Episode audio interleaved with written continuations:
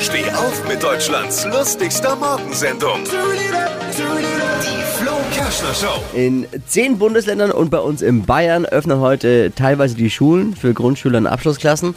Und die Kitas machen auch wieder auf. Die zehn Bundesländer erkennt man übrigens vor allem daran an den vielen gut gelaunten Eltern. Was hat Flo heute Morgen noch so erzählt? Jetzt neu.